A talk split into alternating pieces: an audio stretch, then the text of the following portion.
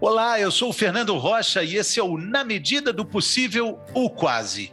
Um não manual sobre a vida saudável. Não manual porque a gente, felizmente, não tem manual.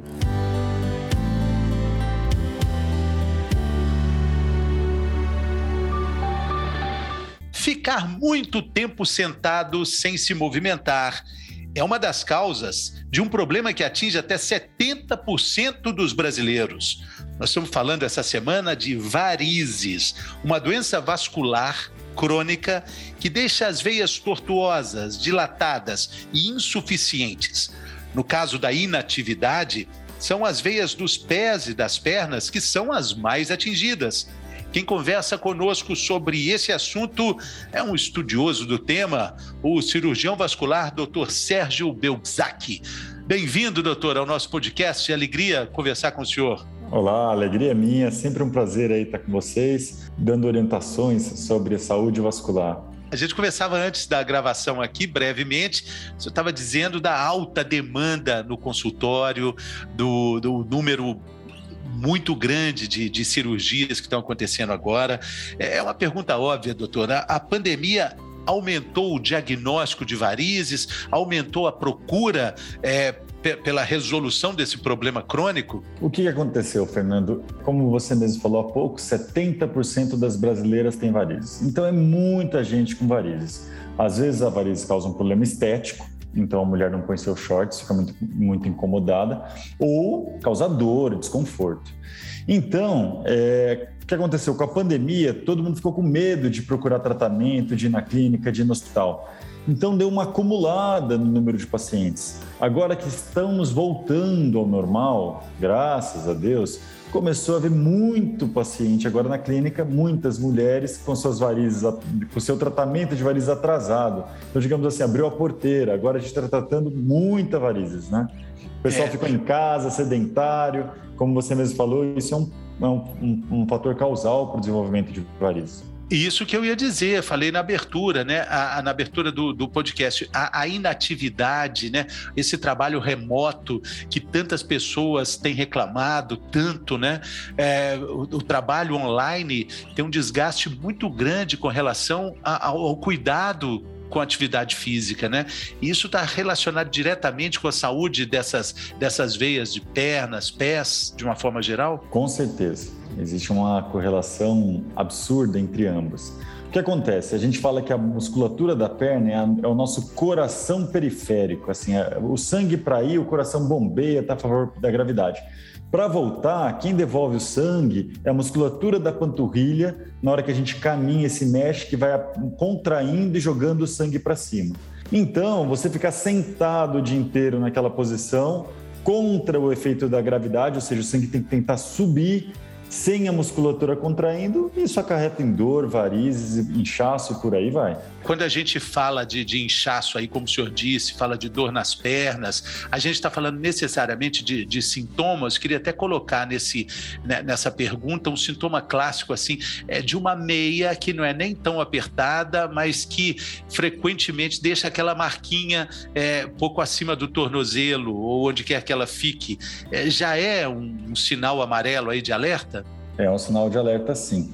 É, as, os, os, pacientes no começo vê um vasinho, depois começa a ver varizes, depois começa a notar inchaço da perna e nos estadios mais adiantados, inclusive a perna, a pele começa a ficar grossa de tão inchada. É, um detalhe importante em relação ao home office que a gente estava falando há pouco, e eu percebo os pacientes me falando aqui é o seguinte, que é curioso, que no trabalho presencial por mais que seja no escritório, algum lugar, local, a pessoa levanta para ir tomar um café, levanta para ir, caminha no corredor, levanta para ir no pátio do trabalho, e quando ela está na casa dela, às vezes ela fica até de pijama o dia inteiro, não chega, no máximo vai na cozinha, um apartamento pequeno, então as pessoas se movimentam menos do que no seu trabalho presencial quando estão fazendo home office. Então essa, essa sedentarismo, esse dia inteiro sentado, isso só está fazendo mal para a circulação. Então, às vezes a pessoa só tem um inchaço, não tem exatamente a, a, vis, a visão, a veia não aparece ali, mas essa marquinha da meia já é sinal de algum problema circulatório? Com certeza, já é um sinal inicial de que a, a circulação não está funcionando bem, não está tirando o excesso de líquido da perna. Então, realmente, tem quem tem aquela marca do, da meia, principalmente mais no final do dia, deve estar tem que ficar atento, porque certamente sua circulação não está normal. Se a gente entender né, as nossas veias como estradas, caminhos que levam o sangue ah, de volta para o coração, nesses dois corações que a gente tem nas pernas, né, é, a gente pode entender que essa estrada ela está é, debilitada, é uma estrada que o asfalto já está estragado, é, é, é, assim que a, que a é, doente fica? É mais ou menos voltando da praia no feriado, na estrada, com aquele monte de, de, de carro na estrada, não está conseguindo ir. Porque, tá, porque tem muito carro para frente, porque atrás não tem nada de jogando para frente. É mais ou menos isso. É o congestionamento da circulação.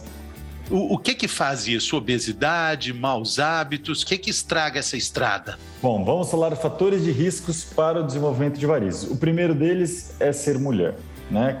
É, mulher tem muito mais varizes que homem. Por que, que mulher tem mais que homem? Por efeito Mas não hormonal. que homem não tenha, né? É que homem é 40%, mulher 70%. Mulher é muito mais. Porque o efeito hormonal nas veias é importantíssimo. Ah, como a mulher tem essa labilidade hormonal, então ela tem mais fragilidade nas veias, as veias são mais fracas, então tem mais varizes que o homem. Então, o primeiro fator disso é ser mulher.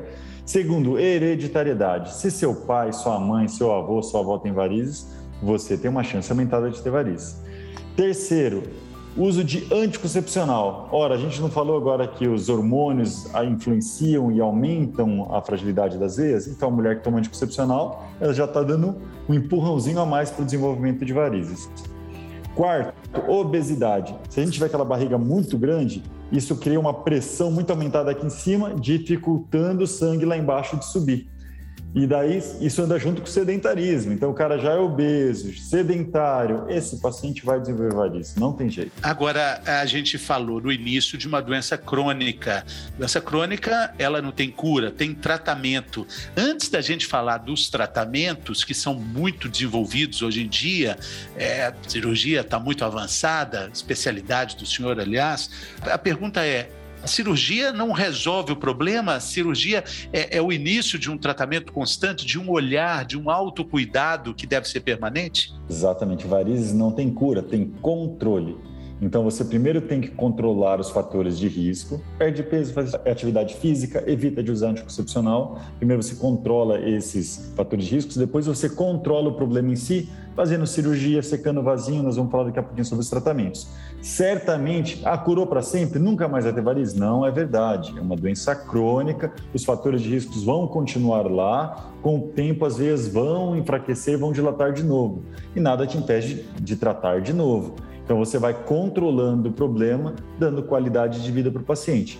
Mas você não pode fazer isso sozinho, ele tem que se ajudar, perder é, peso, é, é, se exercitar. Essa parte é, é, muito importante, né? A participação do paciente. A notícia boa é que é essa, essa, mudança, essa virada de chave, não serve só para o tratamento de varize, né? Serve para o coração, para o corpo todo, serve para a saúde mental. É, é um cuidado que funciona para tudo, né, doutor? Com certeza.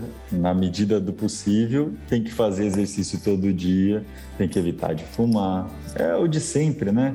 Mas quanto mais a gente fala, mais as pessoas vão se conscientizando, então a gente vai continuar falando. É, exatamente. Porque a regra está ali, né? A, o, a informação, ela é acessível, mas é muito difícil colocar isso em prática. Haja visto aí o, o número crescente de pessoas reclamando desse problema, né? Quais são as comorbidades da varize? Ela pode evoluir para uma trombose, por exemplo? Ela pode causar problemas vasculares mais sérios se ela não for tratada, administrada? Pode sim, mas primeiro eu quero fazer um comentário em relação a essa história do, dos, dos, hábitos de vida, que é difícil, mas é possível. Hoje mesmo você postou que você perdeu peso. Postou lá o seu café da manhã com ovo mexido. E aí é assim para todo mundo. A gente tem que se esforçar, não tem essa, né? É, eu, eu, perdi 6 quilos e estou na luta Exato. aí, enfrentando Exato. a balança. É aquela frase que virou uma frase mundial: socorro, engordei na pandemia. Quem não, né? Exato, exato, exato. Tem que, a gente tem que servir de exemplo, né? Para poder Exatamente. falar. Exatamente. Mas, doutor, o senhor trata de, de doenças do nosso sistema circulatório. O problema de varizes é, um, é uma parte é, de, de, problemas que acabam se conectando. Com certeza. Vamos voltar à história que, que você falou da trombose. Você falou de outros problemas decorrentes da varizes, né? Pacientes em estados avançados de varizes, veja, eu atendo muito aqui na clínica, estou aqui inclusive nesse momento. Acaba tanto tempo essa circulação ruim, essa perna inchada, a pele espessada, que começa a abrir uma ferida, uma úlcera varicosa. Veja, no Brasil é endêmico úlcera varicosa, paciente com uma ferida na perna com problema de circulação. Hoje no consultório, sem brincadeira, eu devo ter atendido uns quatro pacientes com úlcera, uma ferida aberta na perna, porque não tratou de varizes há 10 anos atrás. Tocava bem a vida ali com inchaço, com aquelas veias feias e foi tocando a vida. Então, por isso que na hora que começou a ter os sintomas, as veias dilatadas, já trata, para não deixar a doença evoluir. Por isso que tem que ir controlando, né? Nossa, olha, a úlcera varicosa a gente vê demais aqui na clínica. E daí para uma coisa ainda mais grave, a trombose, é, problemas que também estão ligados a inatividades, né? Exato. O paciente, então, tem todos esses fatores de riscos, né? É, sobrepeso, peso, obeso, fuma, diabético, ah, diabético, diabético, toma anticoncepcional. Tudo isso favorece a, a, uma formação de coágulo e o coágulo vira trombose, que pode dar embolia pulmonar e até matar. O paciente que tem aquele monte de varizes na perna, o sangue anda tão mal ali, como a gente está falando, voltando ali da, na, da praia, né, no, no, num feriado, tá, o sangue está indo tão devagar que ele pode formar um coágulo. Se o sangue forma um coágulo, virou trombose. Uma trombose pode ser superficial, pode ser profunda e quando é profunda é muito grave. Aí pode dar embolia pulmonar e até matar. Agora, é... ficar em pé também, doutor, é, é um outro problema. A gente está falando de ficar muito sentado, mas quem fica muito em pé, é, ou quem fica na mesma posição, viagens longas, né? De avião, de ônibus. Olha, resumindo, ficar parado é ruim. Porteiro, ascensorista, é, vigia noturno, fica a noite inteira parado na Médico, mesma cirurgião. Posição médico, cirurgião, eu vou operar, muitas vezes eu ponho a meia elástica para tentar ajudar a fazer o sangue subir um pouquinho. A cada meia hora eu faço os movimentos aqui da perna para contrair a panturrilha, porque eu sei que se eu ficar muitas horas parado, no mínimo eu vou ter dor no fim do dia. Tem cirurgia minha que dura oito horas. Já pensou? Você fica oito horas imóvel, isso é muito ruim para a circulação. Então vale a pena dar aquela movimentada, aquele momento que você está esperando alguma coisa no procedimento, se mexe um pouquinho, usa meia elástica quando vai ficar muitas horas em pé. Então, quem tem esse tipo de trabalho, que fica muito tempo em pé, como eu dei alguns exemplos, vigia, porteiro, ascensorista e por aí vai, uma meia elástica vai super bem para usar no trabalho. Então, antes da gente falar dos tratamentos, eu queria falar da meia elástica. A gente já conversou sobre isso em outros programas, né? Já. E, e eu sempre tenho muita curiosidade sobre isso, porque a meia elástica parece algo assim, use meia elástica, mas ela tem uma variedade de medidas tão grande que às vezes até muda de uma perna para outra. Por que que é, é, tão particularizado, doutor? Corre o risco da gente usar é, de forma errada a meia elástica, achando que está fazendo um bem para o nosso sistema circulatório e, na verdade, está atrapalhando? Sim, por isso é que o ideal é a gente falar meia de compressão medicinal. Se é medicinal, tem que ser prescrita ah, por um médico. Ah, vou chegar ali numa loja dessas esportivas e vou comprar uma meia. Não é o ideal porque a meia, o principal da meia, ela tem uma compressão, ou seja, ela aperta de um tanto programado e calculado, dependendo em que região da perna que ela está. Então não é qualquer meia. Então, para cada perna tem uma meia que vai melhor. Inclusive aqui na, na, nossa clínica, o que a gente faz? A gente mede a perna do paciente e fala, olha, para você a tal meia vai melhor. Porque dele já, porque veja, se, se eu pegar uma, um paciente com uma perna P e colocar uma meia G, ela vai ficar frouxa. Se eu pegar um paciente com a perna G e colocar uma, uma, Então a gente tem que ter uma meia exata para aquela perna que vai apertar do tanto que a gente precisa. E não é na loja que o paciente vai ter essas medidas. Essa medida ela é feita de uma forma muito técnica, muito específica, né? Muito técnica, específica. Existem lojas que, que tem, são, tem experts lá para fazer essa medida e ver a meia. Mas quem vai chegar lá com essa meia tem que ter uma receita na mão para comprar essa meia. E quem deu a receita é um médico. É, e aí entramos naquele detalhe, né, do, que eu até falei, da meia comum fazer aquele efeito garrote, mas essa meia de compressão pode fazer um efeito garrote até mais deletério para as artérias, né? Para as é, veias. Pensa assim, e para as artérias também. A artéria é quem leva o sangue. Então, se usar uma meia que aperta demais, não deixa nem o sangue chegar no pé. E, e digo mais, se você não usar uma meia confortável, poxa vida, o paciente abandona o tratamento rapidinho, né? Tem, tem, por exemplo, eh, pessoas que fazem atividade física, aproveita esse gosto pela atividade física e passa uma meia esportiva. O cara realmente adere ao tratamento, usa. Eu mesmo uso para correr, já vi que você usa de vez em quando também. Uso, então, uso. Exato. Eu até já ganhei uma, é, é, é, mas eu já usei errado também. Por isso, por isso a minha curiosidade. Já usei errado, a meia até bonita, colorida, combina com tênis, mas não combina com as veias e as artérias. Isso é isso. muito. Isso é, essa é uma informação muito importante, porque às vezes a gente acha que está ajudando, mas está atrapalhando a circulação, né, doutor? É, e, e a ideia do preço também serve como parâmetro. A meia boa, ela vai custar aí em torno do que 100 reais até mais. Exato. Isso, né? é, em torno de 100 a 150 reais é uma meia boa. Já é o suficiente. É. Veja, tem meia mais cara que isso. Tem uma meia, inclusive, que você põe sua perna dentro do aparelho, ele mede tridimensionalmente a sua perna e imprime uma meia para a sua perna. Mas aí o preço vai lá para cima, a gente não precisa disso. Exatamente. E as cirurgias? É, o que há de novo? É, elas estão menos invasivas? É, quais são as boas notícias nessa área? Ela evoluiu de um tanto, está tão menos invasiva que a grande maioria dos pacientes hoje em dia a gente consegue tratar no consultório sem levar para o hospital. A maioria. Por quê? Porque com o advento do laser, hoje em dia a gente tem a tal da sedação consciente. O que, que é isso? Não vai, às vezes, no dentista, não põe um, um gás para respirar, que daí você fica relaxado. Então, a gente dá para o paciente esse gás para respirar, que é o óxido nítrico, o paciente dá uma relaxada e daí a gente consegue secar todos os vasinhos fazendo aplicação, bater laser, às vezes até mesmo a espuma. A espuma permite a gente tentar secar veias maiores do que o vasinho. Aquelas veias mais calibrosas, você consegue funcionar e jogar uma substância para secar elas coisas que antes eram muito dolorosas, hoje em dia com, com o gás inalatório, jogando um pouquinho de ar gelado para enganar um pouquinho o organismo, tudo isso tira a dor do paciente a gente consegue tratar no consultório vários pacientes que antes a gente tinha que mandar para o hospital. E, e, a recuperação disso, é, ela é rápida também?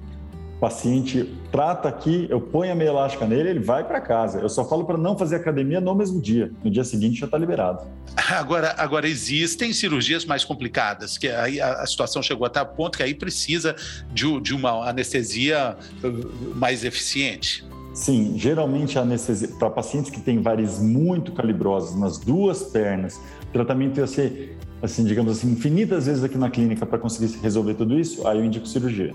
Aí a paciente vai para o hospital, toma aquela raque anestesia nas costas, que dela não sente a perna, e a gente retira, seca, faz laser, faz de tudo um pouco para conseguir atingir o resultado mais imediato de uma vez só. Porque quando é no consultório, não dá para você fazer quatro horas de procedimento, aí é demais. Então, aí, esses casos encaminham para o hospital mesmo. E, e, no caso de uma cirurgia bem sucedida, é, a, a pessoa precisa de ter um, comprometimento ali, de entender a mudança de hábitos. Mas se ela não faz isso, ela vai ter que fazer de novo a cirurgia? Acontece isso? Processos cirúrgicos que se repetem? Se a paciente foi bem operada, se a paciente foi bem operada e ela controlou os fatores de risco, perdeu peso, não fumou e por aí vai, ela fica geralmente em torno de 10 anos sem se incomodar com isso. 10 anos depois, vai começar tudo de novo e a gente corre atrás. Mas daí a paciente já desmistificou o problema, ela já entendeu que operar varizes não é nada demais e que vai super bem e que responde ao tratamento. Para a gente terminar essa nossa super conversa aqui. É, é, qual é a dica de ouro que fica, doutor? É, é, o cuidado precoce, é a atenção com o corpo, atenção com esses vasinhos aí que começam a aparecer, o inchaço, a necessidade de pôr a perna para cima no final do dia é, é, o cuidado precoce, disse tudo, porque se a paciente percebeu, eu falo a paciente porque é mais comum na mulher, mas isso serve para o homem, né? O homem, então, ele deixa mais quieto o problema, porque tem pelo, não liga muito, né?